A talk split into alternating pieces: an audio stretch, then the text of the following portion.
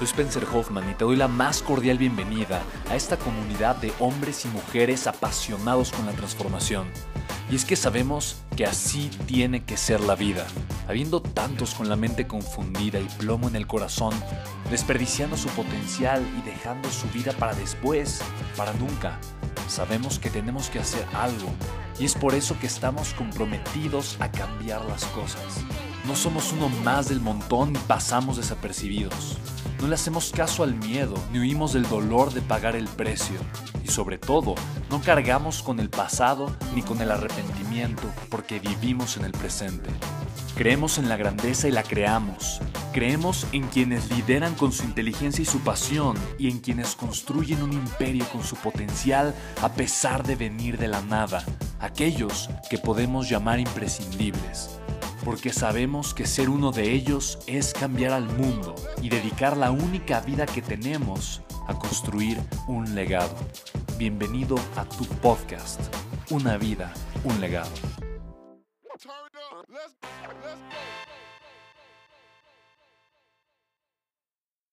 Bienvenidos a mi podcast número 91. Muchísimas gracias por estarlo escuchando. De verdad, para mí es un privilegio estar creando estos episodios de contenido exclusivamente para ti. ¿Cómo puedo crear una vida y un legado? Recuerda que son tres áreas de influencia. Primero, desarrollo personal. Yo no puedo crear un legado si yo como ser humano no he encontrado la realización en mi vida. Recuerda, no importa lo que esté sucediendo allá afuera, lo importante es lo que está sucediendo aquí adentro. Puedo estar viviendo bajo la tormenta y disfrutarla, o puedo estar viendo un bello amanecer y estar no disfrutándolo y al contrario, estar sufriendo. Por eso el desarrollo humano es vivir el arte de la realización, es encontrar eso que me hace sentir pleno y realizado. Segundo, segunda herramienta que vamos a analizar en este podcast es el liderazgo, es el arte de la influencia, cómo yo puedo influir en otras personas, en mi vida, en mi comunidad, en la vida de las personas que tal vez amo, para que juntos podamos marcar una diferencia o para que yo pueda crear un impacto positivo en la vida de quienes me rodean. Y tercero, es un negocios, de qué forma puedo crear, monetizar y tener un negocio con el que yo pueda vivir y no solamente vivir, pero que el negocio se cree y se mantenga a pesar de que yo no esté ahí. Así que si yo junto estos tres elementos voy a tener un legado. El día de hoy te voy a hablar de, de verdad, es una, es una petición de ustedes eh, en Instagram, se me hizo extraordinaria y es, Spencer, ¿cómo puedo superar una pérdida? ¿De qué manera puedo hacerle para superar una pérdida? Y quiero decir una cosa, hay un proceso, es un proceso que se puede dar de una forma natural o que se puede ir eh, provocando de alguna forma a través de la conciencia, a través de la intencionalidad, para que cualquier persona pueda superar una pérdida. Ahora, una pérdida no, necesariamente es la muerte de un familiar. Una pérdida puede ser cualquier cosa, tal vez eh, perder una oportunidad, o tal vez perder dinero, o tal vez perder una relación, o cuando una relación termina, eh, por supuesto entra también eh, alguna muerte, la muerte de algún familiar, en fin, las pérdidas como tal son, son, de alguna o de otra forma opiniones. Yo creo que perdí algo, pero quiero analizar contigo un punto que a mí se me hace sumamente interesante en el tema de perder. Yo no puedo perder nada si yo no creo que nada me pertenece, ¿sabes? Si yo no creo que algo me pertenece, entonces es imposible que lo pierda. Y yo prefiero cultivar esta mentalidad, ¿no? Obviamente cuando igual eh, en, su momento, me parece que hace 70, 60 episodios, no sé en qué momento, hice un podcast, un episodio acerca de cómo vivir sin enojo. Y literalmente no se trata de eh, resolver el problema del enojo, se trata de cultivar una mentalidad, una personalidad que pueda vivir libre del enojo. Si ves a lo que me refiero, no se trata de tener que llegar hasta el enojo, se trata de haber cultivado una mentalidad de paz y de armonía que cuando llegue un momento que me enoje, salga yo de ese momento rápidamente. No se trata de negar las emociones, no se trata de guardarlas, pero se trata de crear ese estado fitness emocionalmente que me permita tener una vitalidad emocional y manifestar emociones positivas a lo largo de mi día a día. Es, la, analogía y el ejemplo es muy claro y es muy similar al de una persona que hace ejercicio. ¿No? Dice, oye, ¿cómo evitar la diabetes? O, cómo quitarme la diabetes. Bueno, el primer paso para todos los que me están escuchando ahorita es evitémosla. No queremos tener que lidiar con ella. Y la mejor forma de evitarla es tener una buena alimentación hacer ejercicio, evitar los azúcares, etcétera, etcétera, etcétera. Si yo tengo una buena alimentación, hago ejercicio, me hidrato constantemente y hago ciertas cosas que obviamente favorecen a mi, bienestar físico, incluso emocional, entonces no voy a tener por qué eh, tener ese tipo de, de problemas o conflictos. Con el tema de la pérdida es exactamente lo mismo. Yo te invito definitivamente a que cultives una mentalidad distinta. El tipo de mentalidad que yo te invito a cultivar es una mentalidad espiritual. Ahora, con espiritual no estoy diciendo religiosa. Tú puedes tener tu religión y es perfectamente aceptable y yo no voy a entrar en ese tema, ¿ok? Nunca lo voy a tocar en mi podcast. Sin embargo, cuando yo me refiero a la espiritualidad, para mí la espiritualidad es el arte de la no perturbación, es encontrar la paz en todo momento, aun cuando es difícil. Y te digo esto porque literalmente una pérdida, obviamente pensar en la pérdida es, es, algo, es algo fuerte. Ahora, piensa en la peor pérdida que puedes llegar a tener. No lo sé, puede ser eh, tal vez una persona, tal vez un familiar, tal vez algo que has construido por muchísimo tiempo. Y cuando tú pones eso en tu mente y simplemente viene la idea de que no, que lo voy a perder y, automáticamente entra la, eh, la conciencia del ego, que es una conciencia que nos, que nos quiere hacer sobrevivir todo el tiempo a toda cuesta y no considera a nada ni a nadie más que tu supervivencia en el yo. Entonces entra esta conciencia, intenta ver todas las razones y defender absolutamente todo para decir, no, esto es mío y nadie se lo puede llevar porque si no tengo esta posesión y si el yo nos defiende lo que es suyo, entonces voy a quedarme expuesto y la probabilidad de que yo no sobreviva es enorme. Entonces entra la mente de la supervivencia y esa mente, esa mente siempre, siempre nos hace sobrevivir es buena. Sin embargo, cuando yo vivo mi día a día pensando en que puedo perder mi vida o pensando en que necesito sobrevivir, voy a vivir muy estresado.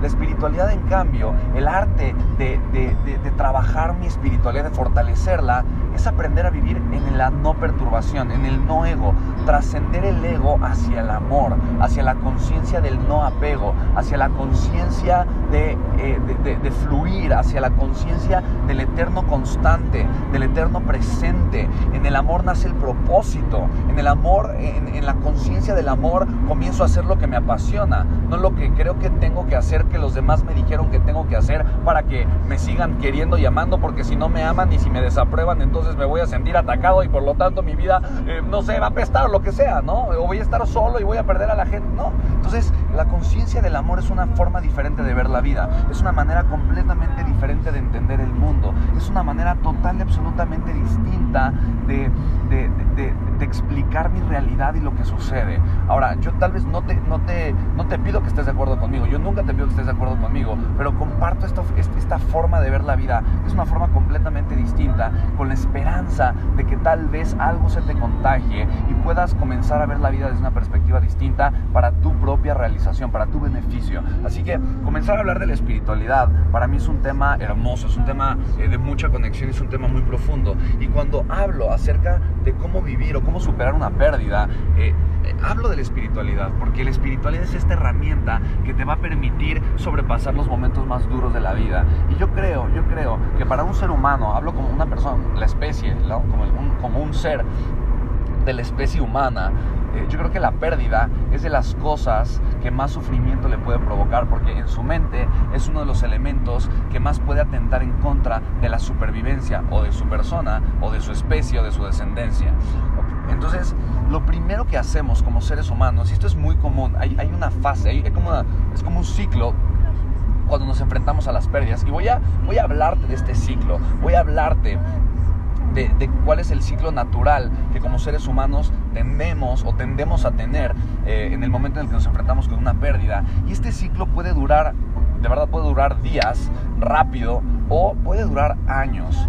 Mi esperanza es que la próxima vez que tú te enfrentes a un momento doloroso, a una pérdida, recuerdes este podcast y si es necesario lo vuelvas a escuchar y te des cuenta que probablemente estás pasando por este ciclo y de verdad reitero, mi esperanza es que este ciclo sea corto, que sea breve. No te pido que no lo vivas, no te pido que lo niegues, no te pido eh, que lo escondas, que este ciclo eh, simplemente no esté presente en tu vida. No creo que sea lo correcto, porque vivimos a vivir ciclos, vivimos a cerrar ciclos. Yo creo, yo creo que la vida es cíclica. Yo creo que todo en la vida, todo lo que vemos es cíclico. El ciclo del agua, el ciclo de la luz, em, el ciclo del CO2 y del oxígeno en las plantas y en los árboles, eh, el ciclo de la, de la, vida en las especies, todo, todo es cíclico. Y los seres humanos tendemos a, a negar los ciclos que nos duelen. Y al querer negar los ciclos que nos duelen, lo que sucede es que seguimos viviendo o atorados en ese ciclo. Y como seguimos viviendo y atorados en ese ciclo, eh, entonces nunca terminamos de cerrar ese ciclo. Y como nunca terminamos de cerrar ese ciclo, entonces definitivamente nos quedamos y nos atoramos en el sufrimiento y en aquello que tanto nos está lastimando como seres humanos. Así que te voy a hablar de estos, son cinco pasos de esta fase que tenemos, tendemos los seres humanos a, manifestar cuando estamos enfrentando una pérdida. Eh, y reitero, pérdida no solamente es la muerte de un ser humano o de un familiar, es la muerte, eh, perdón, es, es eh, el que algo que yo valoro o que yo valoraba tanto deja de ser presente en mi vida. Entonces, la primera fase, la primera fase es la negación. No lo quiero aceptar. Es no puede ser es que no puede ser, es que no, no creo que sea así, es que no, es que va a volver, es que, es que, es que no, es que eh, eh, no, no, no, no, no se fue, no me dejó, es que no se ha muerto, es que aquí sigue, es que, es que algo va a suceder, es que no lo puedo creer, eh, es que no, no, mi dinero va a volver a aparecer, es que va a regresar, es que no, no, no, me estafaron, ¿cómo que no, no, no, no, no me engañan? No, no puede ser, es la fase de la negación lo niego, lo, lo, voy a negar. Y la razón por la que entramos primero, la razón por, por la que primero negamos lo que tanto nos duele es porque el, cerebro quiere huir del dolor. Recuerda que el cerebro es tu máquina de supervivencia y el cerebro va a hacer todo lo que pueda para evitarte el dolor. Entonces el cerebro dice, ok, vamos, probablemente, probablemente es, una, es un simple acto de imaginación, probablemente es algo que escuchamos, se rumoró, entonces lo primero que voy a hacer es quererlo negar, negar, porque probablemente si lo niego, me doy cuenta que no era real. ¿Ok? Entonces el cerebro hace eso, busca negarlo con la esperanza de que, de que realmente no sea una situación real. ¿no? Pero tú y yo sabemos que esta parte, esta fase de la negación, honestamente, honestamente, no necesariamente eh, pues es, es, real. O sea, el, hecho de que tú y yo estemos negando algo, eh, la negación no es real, ¿no? Lo que, lo que es real es la falta de capacidad de aceptar las circunstancias que nos están sucediendo. Así que esta fase de la negación, yo te quiero preguntar, cuando has, no sé, tenido una relación que tal vez no funcionó, ¿cuánto tiempo estuviste en negación? Te quiero decir una cosa, eh, en los matrimonios con hijos, esta fase de negación, eh, por lo general, es de 10 años para las mujeres y por lo general es de 5 o 6 años para los hombres. Ese es un promedio. Llega a ser hasta de 20 años. Quiere decir que en una relación disfuncional, una mujer que no está a gusto niega, niega que la relación no funciona, que no está bien, aproximadamente 10 años. Son estadísticas. ¿no? Cuando no hay hijos, obviamente el tiempo es mucho menos, mucho menor. Pueden ser meses, pueden ser uno o dos años. Pero mira cuánto tiempo desperdiciamos, cuánta vida desperdiciamos en esta fase de negación. En el tema de los negocios, cuando un negocio no funciona, cuando una idea no funciona, ¿cuánto tiempo estás en la fase de negación? De no, no, no, no, no, no, es que sí funciona, no, no, es que sí funciona, no, no, es que sí funciona, ¿no?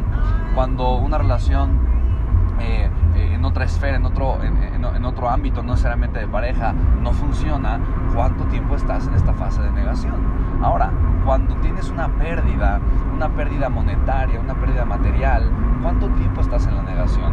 Normalmente eh, cuando es un tema material, eh, el tiempo, la fase de la negación dura un poco menos, pero aún así es una fase eh, que, que, es bastante dolorosa. Ahora quiero decirte una cosa, mientras tú estás en la fase de negación, estás experimentando dolor, estás experimentando sufrimiento. ¿Por qué? Porque estás luchando, estás deseando de que tu realidad sea diferente. La fórmula para sufrir es desea que tu realidad sea diferente. Si yo estoy en negación, yo estoy luchando en contra de mi realidad. Imagina un río. Bueno, yo estoy nadando con, en contracorriente. Estoy nadando en contra de la corriente del río. Y mientras yo estoy haciendo eso, me van a caer las ramas, me van a caer las piedras, me voy a lastimar, me voy a cansar, voy a tragar mucha agua porque es complicado. Voy a estar pasándola muy mal. ¿Y qué crees? No voy a estar subiendo o sea, voy, aún así voy a estar yendo río abajo. A pesar de que yo quiera nadar río arriba, voy a estar, honestamente, voy a estar yendo río abajo, porque la fuerza de la vida es mucho más grande que, mi, que yo.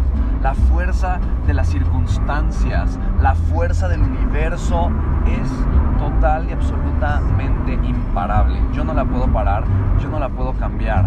Lo que puedo hacer es escucharla y es aprender de ella y es entender una verdad universal. Y voy, no voy a entrar a religión, pero voy a decir universo y tú ponle si quieres la palabra eh, de, tu, de tu deidad, si así lo deseas. Pero el universo desea lo mejor para ti y el universo siempre te está mandando lo que los anhelos más profundos de tu corazón. Siempre está llegando lo que tú necesitas para crecer o para aprender. Y si tú estás negando esa realidad porque quisieras que fuera diferente, es por tu falta es por, o, por falta, si yo lo estoy negando, es por mi falta de conciencia, es porque no tengo la capacidad tal vez de entender que aquella circunstancia que está sucediendo, por más difícil o, o dolorosa que sea, realmente está tentando en mi favor, no en mi contra, está jugando en mi favor, no en mi contra. Así que la etapa de negación normalmente es la más larga y puede tener de verdad, puede durar muchos años yo te pido que si hay algo que no te gusta en tu vida, eh, lo puedas enfrentar, lo puedas ver. Porque cuando yo paso de la negación a la aceptación, y mira, la aceptación es, la, es el último eslabón del proceso, es el paso número 5. Pero, pero, si yo de forma consciente trabajo la aceptación, yo puedo brincarme del paso 1 al 5. Yo puedo ir de la negación a la aceptación. Sí lo puedo hacer. Si no lo hago, entonces con el tiempo la negación va a pasar al punto número dos. Y la negación se va a convertir en enojo, en enojo, en odio, se va a convertir en rencor, se va a convertir en agresión, se va a convertir en un miedo manifestado, en una realidad em, de una manera, con una frecuencia vibracional baja, con emociones destructivas, con actitudes destructivas. Ahí es cuando eh, en las, eh, eh, hay, hay pleitos con, las, con las parejas porque están negando, ¿no? Que probablemente hay ciertas cosas que o uno tiene que trabajar o el otro tiene que trabajar o que ambos no son compatibles, están en esta negación y esta negación termina en enojo y el enojo termina siendo destructivo para ellos, para los hijos, para la gente que les rodea. Una persona sigue en la negación por la muerte de un familiar, y vive en la negación y se queda con la negación, esa negación después es enojo. Es difícil hablar con las personas porque son explosivas, son agresivas, están en el enojo constante, están enojados eh, con Dios, con la vida, con, los familiares, están, están culpando a las demás personas porque se murió esa persona, porque alguien pudo haberlo hecho mejor, o se están culpando ellas mismas. Y este enojo es destructivo, este enojo empieza a destruir tus relaciones, empieza a destruir tu círculo social, empieza a destruir tu economía, empieza a destruir tu imagen, empieza a destruir tu salud. De verdad, vivir esta parte del proceso es la más dañina, porque es la, es la fase destructiva. Y de verdad es, tan importante, si, se, si nos podemos ahorrar esta fase destructiva, de verdad vamos a estar del otro lado. Es a través de la aceptación través de la compasión y el amor incondicional que podemos brincar de una fase a directamente irnos a, la, fase de la aceptación. Y, y, recuerda, el amor incondicional me va a llevar a la aceptación. El amor incondicional me va a llevar a la compasión. Pero yo necesito, yo necesito estar trabajando constantemente en mí y en liberar y en soltar y en seguir adelante. Ahora, si yo ya estoy viviendo esta fase de primero de negación y luego de enojo, ok, entonces lo que sigue, lo que sigue, el punto número 3, es una fase que se llama negociación y hay que provocar la negociación. Si yo estoy en el negocio, en, el enojo y no estoy dispuesto a aceptar, entonces provoquemos la negociación. Porque a pesar de que estemos enojados, podemos negociar, podemos, estamos siempre abiertos a la negociación, es una condición humana. Los seres humanos siempre estamos abiertos a la negociación. Y eso es algo muy importante que tú debes de saber. No importa qué te dediques, no importa si eres empresario, si eres empleado, no importa lo que te dediques. Es importante que en tu mente quede claro todos siempre estamos abiertos y dispuestos a negociar. Así que la fase de la negociación eh, es la fase en donde puedo yo negociar conmigo o puedo negociar con alguien más o alguien puede negociar conmigo. Son tres variantes. Si yo negocio conmigo, probablemente es porque, no sé, fue la muerte de mi padre. Yo necesito negociar conmigo. Necesito a mí decirme, ok, al menos el día de hoy, al menos el día de hoy honremos o voy a honrar a mi padre de una forma diferente. Necesito tener esa conversación conmigo, necesito tener esa negociación conmigo. De, ok, el, el día de hoy voy a honrarlo diferente, el día de hoy voy a hacer un intercambio. Intercambio va a ser, me voy a, voy a hacer algo que me gusta y se lo voy a dedicar a esta persona que se acaba de ir. Necesito hacer ese intercambio de conceptos, ese intercambio de mentalidad.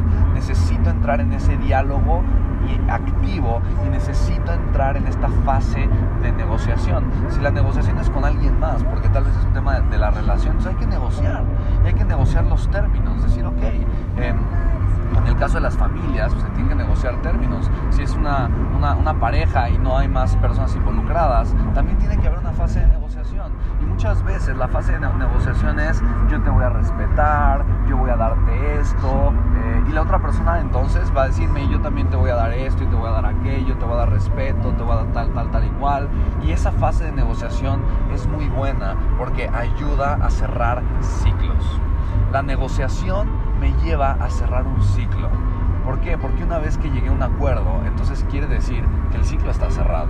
Ya que llegué a un acuerdo con una persona, que llegué a un acuerdo en una sociedad, que llegué a un acuerdo eh, conmigo mismo o con mis hijos, de que la pérdida que acabamos de tener la vamos a trabajar en familia, en conjunto, que no nos vamos a hundir, que vamos a estar, que vamos a permanecer unidos, ¿no? Cuando, cuando llega esa parte, esa fase de la negociación, entonces, de alguna manera, de alguna manera, ya la conversación del dolor desapareció. Ya la conversación del enojo no tiene sentido. ¿Por qué? Porque ya lo negociamos. A final de cuentas, ya cerramos el ciclo. Cuando termina la negociación, el ciclo está cerrado. Y las dos fases anteriores ya no tienen por qué estar. Ya no tiene por qué haber enojo y ya no tiene por qué haber negociación. Perdón, y ya no tiene por qué haber negación. ¿Por qué? Porque eso ya se negoció. Ya hay claridad. Ya hay claridad de que, ok, la persona ya no va a regresar. Y si no va a regresar, entonces ¿qué va a hacer? Bueno, la puedo llevar presente en mi mente, en mi corazón. Y esto que estoy haciendo en mi proyecto, se lo voy a dedicar a esa persona. Ahí fue una hermosa negociación que hice conmigo por una pérdida. Oh, voy a estar en paz. Te voy a decir la negociación que hice con la pérdida de mi papá. Yo a él lo voy a honrar. Voy a honrar la vida que él me dio y lo voy a honrar con amor y con amor incondicional. No tengo que entender por qué hizo las cosas, pero puedo aceptarlo. Y al aceptar su pérdida, al aceptar su muerte, también voy a aceptar la vida que sí me dio. Y esos tres años de vida que sí me dio valen oro, oro molido, de vida que me dio conmigo, obviamente, ¿no? Porque igual también me dio la vida, ¿no? Parte, eh, parte de que sea mi padre, pues quiere decir que sin él yo no estaría aquí. Y voy a honrar eso. También voy a honrar algo que es maravilloso, que es su ausencia. Y a través de su ausencia, él ha sido un gran maestro en mi vida, ¿te das cuenta? Entonces, esa es la negociación que yo tengo y esa negociación le genera claridad a mi mente, pero sobre todo paz a mi corazón. Ahora, cuando es reciente la pérdida y estás del punto 3 de la negociación, viene una fase y la fase es la, es la depresión, es la tristeza. Ahora, no necesariamente es depresión, depresión, depresión clínica, ¿no? Obviamente. Puede ser tristeza, puede ser melancolía, puede ser tal vez dos horas de llanto, ¿no? Puede durar poco, puede durar un poquito más, puede durar mucho, ¿no? Pero podemos provocar que, que esto sea rápido. ¿Por qué viene esta, esta fase de tristeza o depresión? Porque ya entendí que no va a regresar, porque ya entendí que mi realidad ahora va a ser diferente, porque ya entendí que hoy tal vez comienza una nueva etapa y entonces es la añoranza, y entonces entra el apego, y entonces me siento triste porque ya sé que no va a volver, y porque lo pude haber aprovechado antes, y porque etcétera, etcétera, etcétera. Ya no estoy en negación de que no, no se ha muerto, ahora ya entendí que sí murió, ya tuve esta negociación y ahora, ahora ya no es enojo, es tristeza, estoy triste porque sé que no lo voy a volver a ver. Ahora, la tristeza es mucho mejor, mucho mejor y es preferible a la, a, la negación y al enojo. Y sobre todo después de que hubo una negociación. ¿okay? Después de la depresión o de la tristeza viene una fase que se llama la aceptación total. Es el punto número 5. Ahora, yo te dije antes, tú puedes pasar de la negación a la aceptación, del enojo a la aceptación, de la negociación a la aceptación o de la depresión a la aceptación. Yo preferiría que tú practicaras la aceptación constante todo el tiempo, que tú practicaras todos los días el aceptar tu vida, el aceptar tu realidad, que era lo que yo te decía. No se trata de ya tener que estar en un duelo, de ya tener que estar en un conflicto, para entonces poner en práctica estos principios. Tú puedes vivir con la aceptación y con una idea hermosa. Nada en la vida me pertenece nada más que mi conciencia. Lo único que tengo, lo único que soy, es la conciencia que estoy manifestando en este momento. Nada me pertenece, pero puedo ser consciente de ello y por lo tanto disfrutar el eterno presente, disfrutar a mi familia, disfrutar a la gente que me rodea, disfrutar que estén y también que no estén, disfrutar el tiempo conmigo, disfrutar la abundancia económica que llega a mi vida, disfrutar mis proyectos, disfrutar mi propósito, disfrutar la pasión tan grande con la que puedo vivir. Puedo abrir esa mente y entender que en la vida nada me pertenece y por lo tanto que todo es temporal, pero al mismo tiempo mi conciencia es eterna. Y por ser eterna mi conciencia, la temporalidad tiene poco sentido. Pero si yo le doy más valor a los bienes, a las relaciones y a las cosas ajenas en mi vida que a mi ser consciente, entonces la frustración, el sufrimiento y la negación van a ser parte de mi día a día. ¿Qué, ¿Qué, opinas tú? ¿Qué piensas al respecto? Espero que esto te haya ayudado mucho. He dado de verdad cerca de mil conferencias ya y yo creo que eh, la principal razón del sufrimiento de las personas es que viven en negación, que viven negando su realidad, que viven negando. Eh, y sabes qué, cuando, cuando estás negando el dolor, también estás negando las oportunidades. Cuando, cuando yo veo a alguien que está en negación, que está negando el dolor, que está negando el sufrimiento, que está negando una la realidad que no le gusta, también está negando el potencial que tiene y está negando la capacidad que tiene para salir de ahí. Así que, ¿qué opinas tú al respecto? yo te invito a que pasemos de esta negación a la aceptación. Y te quiero prometer que esto lo puedes hacer muy rápido. El proceso no tiene por qué ser lento, puede ser rápido. Rápido puedes encontrar la aceptación y con ella la paz, el amor incondicional, la compasión y comenzar a vivir y a disfrutar esta vida tan hermosa que te rodea. Espero que te haya gustado este podcast y te invito, te invito a que pienses en tres personas. Piensa ahorita, en este momento, en tres personas que tú sientas que necesiten escuchar estas palabras. Ahora recuerda, no necesariamente tienen que estar viviendo la pérdida o la muerte de un familiar o la pérdida de una relación, pero que tú sientas que esta información les puede agregar mucho valor. Piensa en al menos tres personas y te invito de todo corazón a que a ellas o a ellos les compartas este episodio del podcast. Si te gustó mucho, también compártelo en tus redes sociales suscríbete para que te lleguen las notificaciones cada vez que sale un nuevo episodio. Te mando un abrazo enorme, nos escuchamos en el siguiente episodio. Para mí es un privilegio poder crear este contenido para ti. Mi nombre es Spencer Hoffman, sígueme en Instagram, arroba Spencer Hoffman con doble F y doble N, o en Facebook igual Spencer Hoffman. Te mando un fuertísimo abrazo, espero verte muy pronto. Chao.